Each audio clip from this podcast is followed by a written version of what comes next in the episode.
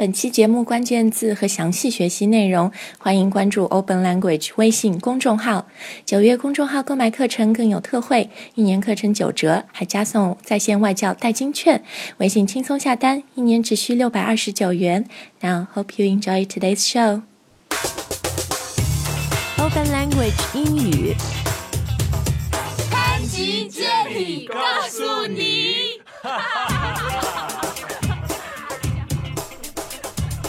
大家好，欢迎又一次收听我们的节目，我是 Jenny。This is Chris. 啊，做节目之前先要谢谢大家，因为最近呢，我们的潘吉杰尼告诉你节目在苹果 iTunes 成为了最受欢迎的 Number One 播客。Yay. That's great. 对，因因为我不知道等我们这期节目真的播的时候，我们还是不是第一名。但是要特别感谢大家，特别是如果你是通过 iTunes 或者苹果自带的那个 Podcast App 收听我们节目的话，嗯，因为我其实做我们做这个播客已经三年多了，从第一天到今天，在这个排行榜上的第一名从来没有变过，就是我的一个楷模，一个偶像 ESL Pod，、他们是做了十多年，是第一个那个 language podcast，然后哎，突然 有一天早上起来。打开那个 podcast app 一看，我们变第一名了，然后真的是感谢大家，而且这几年播客在国内的成长也非常快，因为有那么好的平台，有大家那么好的听众，还有我们很多的，就是非常鼓励我们这样的播主，谢谢大家。好，那今天呢，我们要说的这个话题是 books。Books. 你喜欢看书吗，Chris？很喜欢. Yeah, books are a very good thing to always have at least one book being read. 嗯，然后如果你很喜欢看书，英文里面有一个词 bookworm，是吧？ Yeah, it just means somebody who loves to always read books. 嗯，你也可以说 I'm a very avid reader。 Avid reader. I'm a bookworm or I devour books. 嗯，就是我特别的迷书啊。然后最近呢也有上海书展，我们今天的节目就会说一说不同的书的这个类型 genre。 啊类型，然后也会推荐在每一个 genre 里面一些很有名的书，特别是我觉得对于英语学习者也很有帮助的书。嗯，好，Let's get right started。那嗯，我觉得最大的 book genre 可能就分成 fiction，还有。Fiction and non-fiction. 对，fiction 就是基本上不是真的事情。 Yeah, it's just not true.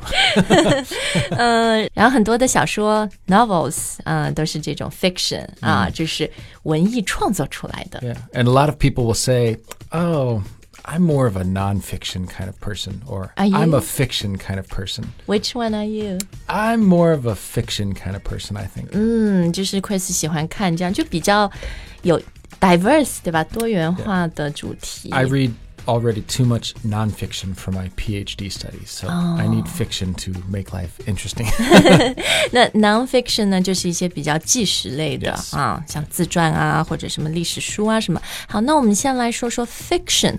嗯，那今天我们会说的这个 genre 类型很多，然后呢也会举出书的例子，所以你要看这些的话，就关注 Open Language 的公众号就可以了。那嗯，fiction 里面当然一些最 经典的，我们要看 Classic, classic。classics. 嗯，classics，呃，就是最经典的一些书，然后就是像什么 Charles Dickens，Right, Charles Dickens or Tolstoy. I mean, there's 对，托尔斯泰，Jane Austen， Jane Austen, Pride and Prejudice. 哎，我好喜欢这本书、j a n e Austen 所有的我都很喜欢。 Yeah, yeah, yeah. 呃，然后对我觉得对英语学习者来说，很多人可能刚开始可能在学校里面，it's required reading，英语 Yes 课会看一些些，对吧 Yes 都接触过，像《A Tale of Two Cities》、Oliver Twist。 War and 啊 Peace. 对 Yes 这样的书，嗯， 这些书 they're not the easiest to read。 Right. Wait. But most of them are they're co- they're considered a classic because they had a big impact on the English language, on all of English literature. 啊，你刚刚用到的一个词 literature，哦、呃，英国人会读 literature。 Literature. 就是文学的意思 Yes 啊。好，那这些书呢，我是觉得，嗯、有一些最 著名的可以选来看看，但是不用特别的去琢磨，don't em over analyze the language，因为它其实那个语言的用法可能是很。很很 advanced，而且很深奥的，并不是日常生活里.面都能用 Sometimes。it's an old language. 有 an 的时候 old English. 对，也比较老。但是呢，它有的时候也真的是非常经典，像那个《A Tale of Two Cities》，It's the best of time。 And the worst of times. 对 Yeah. 特别好，对吧？好，那但我觉得像 Ernest Hemingway 海明威的有一些是它是比较短，然后呃 kind of easy Kind to of very read。 simple to 对， read, 对， but 对。 very deep in thoughts and meaning. 老人与海的 Old Yes. Man Old Man and the Sea. and the Sea。 好，classic 讲完了，我们再来讲讲下面一个 genre，就是被很多人现在也觉得 very classic 很经典的 fantasy。 Yeah, fantasy. 你听觉得它哎传奇奇幻的书，但是因为我觉得有两本嗯经典的巨作，对吧？一个就是《指环王》， The Lord of the Rings. 对 Yeah, by J.R.R. Tolkien. is the author. ，Tolkien，对，然后。The Lord of the Rings basically started this fantasy genre. Yeah, a lot of the fantasy books you still read with orcs and trolls and wizards and things. Mm. This began really a lot of this began with with Tolkien, Tolkien and the Lord of the Rings. 对，而且他这个是很早就写了，嗯、但是是最近几年才被拍成电影，然后很多很多没读过书的人才知道啊，嗯、原来有这个书。然后当然更年轻一点的读者啊、呃，或者呃大众可能知道的就是《哈利波特》，Yeah，Harry Potter，比较熟悉 J.K. Rowling。Yes，然后这个书也是大人。小孩，就是也属于比较 easy to read。Mm, mm, and fun. 看的，对对对 Yeah,，fun too，exactly。好，那接下来我们看到一个 genre，这个类型我自己很喜欢 Crime,，crime detective detectives, 或者 crime. suspense. 对吧 Yeah.？crime 就是犯罪，然后 detective 就是破案侦探类、s u s p e n s e 就是悬疑类。然后呢，crime 其实这几年我觉得一些北欧 Nordic authors，就是像那个写什么 The Girl with the Dragon Tattoo。Right. trilogy，经常你会听到就三部曲嘛，trilogy 这个概念，呃，像这样的呃作者的书很红，而且确实也是、因为他们都是 contemporary 现代的，所以他写的 subject matter 这个主题或者 the language they use 用的语言，I think are more relatable。 It's easier now. Yeah. 对，所以我就是蛮推荐看一些北欧像那个嗯《龙纹身女孩》这样系列的书，当然那个作家英年早逝啊。 Right. 或者呢，如果你喜欢比较经典一点的，你可以看像 Sherlock Holmes， yeah, Sherlock Holmes most famous，对，或者那个 Agatha Christie，英国的女作家写的那个呃 Poirot 先生，对吧？Death on the Nile，尼罗河惨案的一系列的书啊。好，那嗯，接下来我们再看看一个比较恐怖的一个 genre，horror，horror，对，scary horror，最有名的。horror author，author 就是作家的意思啊。 Yes. Yeah, the the father of horror is Stephen King. Stephen King Yes. Well, in in modern times, 对。 he is the most famous contemporary， contemporary. Edgar Allan Poe was maybe one of the early 对， horror writers. 是 but 的 Stephen King today is so many books and very Films， famous. 还有 The 很 films, 就就被 books, 拍成 yeah, 电影。 very famous and very very good, very good at scaring 你你有没有 Scaring you. 很推荐的一本 Stephen King 的书 it. It's Yeah. just the book is called It. 是 Very 他的 classic。 yes, and it's very scary. And there's a very good movie made of it as well. 嗯，所以电影也叫 It。 Yep. 哦，大家可以去看一下啊。好，但如果你喜欢不要那么吓人的，想要笑一笑的 humor，Right. 这个也是一个 genre。然后 humor 我不太知道有什么特别有名的作家，但是我很推荐一本，而且我觉得很适合英语学习者的，叫《About a Boy》。是一个英国的作家叫 Nick Hornby 写的。我是上大学的时候，可能十多年前吧，这本书刚出来，然后后来它也被拍成了电影。It was also made into a movie. Right. Hugh Grant 休格兰特演的就是讲的，就是 about a boy. 就是这个单亲家庭的小男生，然后他的邻居 Hugh Grant，他们两个怎么就是诶变成朋友。 Right. 然后这里面因为也是 contemporary 讲现在发生的事情，我也觉得是很容易念，而且这个里面会教你很多很好的英语的说法、表达的习惯啊。About a boy， Also, if you want to understand, I think American humor, Dave Barry. Very- Dave Barry， Yes, very famous humor writer. Wrote columns in newspapers, but also books. very sarcastic, but I, I think he's hilarious. I, th- I love Dave Barry. He, he doesn't write much anymore, but very famous still. And um, a good way to understand. If you can understand Dave Barry's humor, you understand American humor. 嗯，而且嗯，就是不一定要看这种 novel，novel 比较长。Dave Barry 很有很多 collection of short stories，right？就是 Yes. 会那种小的短的故事啊 Yes. 大家可以 or 看 on 一 a 下。 topic or something. 对我们这个微信公众号会推荐他比较好的几个呃几本书。好，接下来我们再来看看 很浪漫的爱情类的 genre，love Romance, romance love stories、romance，嗯，就是比较美国的 middle age woman 中年妇女可能都会看 Danielle Steele，Steel, yes. 这个是呃二三十年前很红的，他的那个古，他有点像美国的琼瑶，嗯，但是我觉得就是可能给年纪稍微长一点的人，现在年轻的人呢可能会喜欢看这个男作家的书 Nicholas Sparks.，Nicholas Sparks。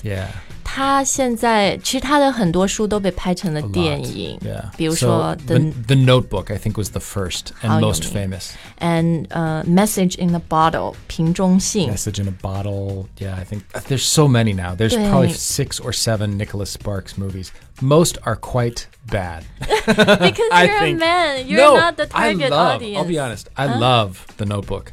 The other movies are just bad. They're badly Oh, acted. 所以 they're- 你就说那个书原着很好，original book。 The original book is maybe okay. 对，而且他写的其实也是 easy to read，而且这个里面的情节，特别如果你喜欢爱情啊、言情这方面的，我觉得这个主题 subject matter 就会嗯 很激励你去看完这本书，对吧？也学到很多很好的英文写作的习惯和技巧。好，那接下来呢，呃，我们再来 move on to non-fiction，好不好？一些纪实类的书。呃，最大的 genre 可能就是自传 Yep. Uh, autobiography or biography。or biography.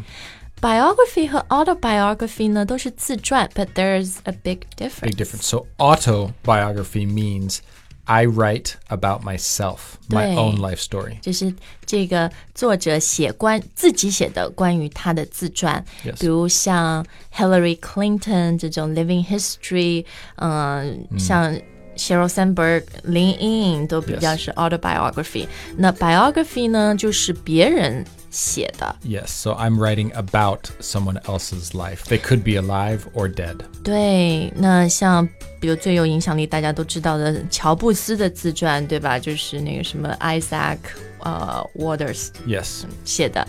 然后呃，这两个类型，其实在美国，我发现有一个大的 genre 就是什么 historic figures，讲嗯以前的 presidents、founding fathers，对吧 yeah. presidential biography，、 Yes. 这种领袖传记啊。当然，我们 中中国的中文领袖传记很多人爱读，那读这些你也可以了解到一些美国的历史。所以对这方面有兴趣的朋友，我们在微信公众号也会推荐、呃几本书。好，那接下来再看看 nonfiction 里面呢，还有一个特别现在受欢迎的一个 subgenre，就是和商业啊 business 和现在的 global economy society 社会经济有关的。呃，像这两年很多人喜欢看的 Outliers 啊什么的这个书的作者 Yeah, Max Max Gladwell, 对 Outliers. Max Gladwell 他的书都是很有意思的，会还有一个 Dan Dan Pink， Dan Pink, Drive. 对 Yeah. 他们的书都是在讲一些你就是社会嗯、呃经济啊什么大的趋势，但是他会用一些 small stories， And they use other people's research. 对 It's real research, but they make it easy to understand. 对的。 They compile it and they make it very easy to become a little expert on this research that's been done. 对，而且经常会告诉你一些你没有想到的 Yeah.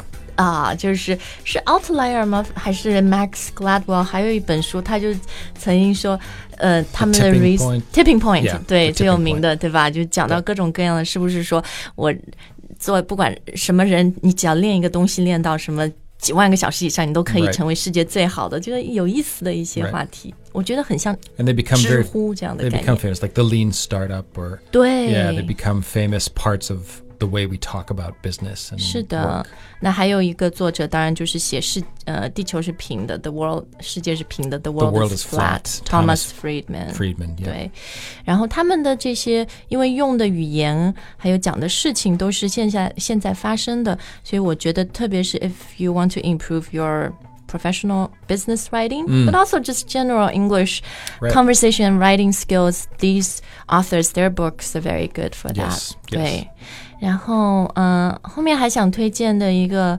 genre 呢，就是一些 successful entrepreneurs。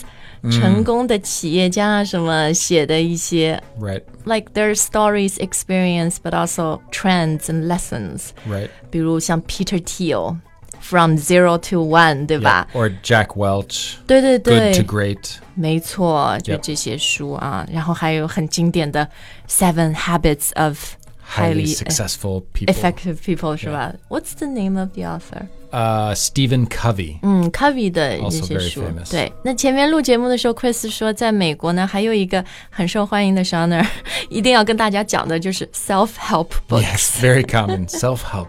Help yourself. 自己帮自己。然后这些书就是一些我觉得是讲心灵 spiritual。 对吧？ Yeah. 治愈心灵，It's almost like you have a shrink，有一个心理医生。 Yeah, kind of like, you know, positive thinking or Right. how to move past a divorce. 对对对， or, 就看是满满正能 yeah, 量。 how to discover your true purpose in life. 然后有很多就是，嗯，写这方面书受欢迎的作家都是印度人，像最可能最有名 Deepak Chopra，、 Yeah, yeah, Deepak Chopra. 对吧 yeah, highly recommended read actually.？Spiritual，Yeah, 嗯 they're good. 好，那今天的节目呢，讲了这么多不同书的种类，还有推荐了一些作家、一些书，希望嗯。能给你的这个英语阅读带来一些帮助。最后，我想问一下 Chris 啊，嗯、我记得我刚到国外念书的时候就发现，哇，books are so expensive， Oh, yes. 就是跟特别跟中国的比起来，像我们一本书二三十块，但是到了美国就是二三十块美金。 yeah, exactly. 吗？ 15, 20, 30 dollars. 对，然后这但是这个就是我们要支持这些作家，尊重 intellectual property 他们的知识产权啊。 Yeah, and ebooks like Amazon Kindle, Kindle or books, you know the right. Apple book, they're not any cheaper. They're yeah, m- good. sometimes a dollar cheaper, and it's not. You don't even have a book. a book. 但是很方便啊，特别你要搬家的时候，你就发现现在有 ebook 太方便了。哎，还有国外，我觉得比较好玩的一件事情就是，好多书它刚出来的时候，they come out as a hardcover first。 Yes, because it's more expensive. 对，就是我觉得有点倒过来，因为 一本书先出的时候，它可能是那个我们说，嗯，精装的，就是那种硬纸板的，叫 hard cover。然后 if it it's a best seller，如果卖的很好，它再变成一个 paperback。paperback yeah。好像就是说先先。用贵的那个来测验一下市场，如果贵的都有人买，那肯定是很受欢迎，大众都会喜欢。那我们再去印简装 paperback、 That it used to be more that way too, where it always is released hardcover first, First. then paperback. Yeah. Now I think It's always a Kindle version. yeah, now it's and sometimes they do that, but that's why I can't believe Kindle is the same price because it costs nothing to publish a That's Kindle why book. it's a such such a great business model。你讲到 Kindle，、我们.下一次，嗯、接下来有一期节目就会讲到亚马逊 Amazon 这个公司 Yes. 因为最近有一篇《纽约时报》的一个。特别火爆的文章在美国说，Amazon is the worst place to work on earth，、说它是全球工作环境、企业文化最最差的企业，是不是这样呢？以后的节目我们跟大家说啊。感谢大家的收听。那最后在我们的微信公众号呢，嗯、请你去看今天的这个文字版本，然后还有在呃，也谢谢大家对于我们公众号的支持，很多的朋友来关注我们，呃，也呃不断的在后台问我们一些关于学英语、关于我们课程的问题，包括我们的微信支付啊，因为真的是为大家呃要来买我们的课，学习更多英语提供了方便，也受到很多朋友就是在微信上面下单来买。最后说一下，你在微信上买的时候，一定要把那个买好了以后二维码 告诉我们的微信后台，因为这样我们才可以跟你开账户啊。那我们的微信因为也有特价，就是呃课程会打折，所以呢，请大家关注微信公众号，到购买课程里面去看我们最近的促销活动详情。Thanks for listening. See you next time. Bye. Bye bye.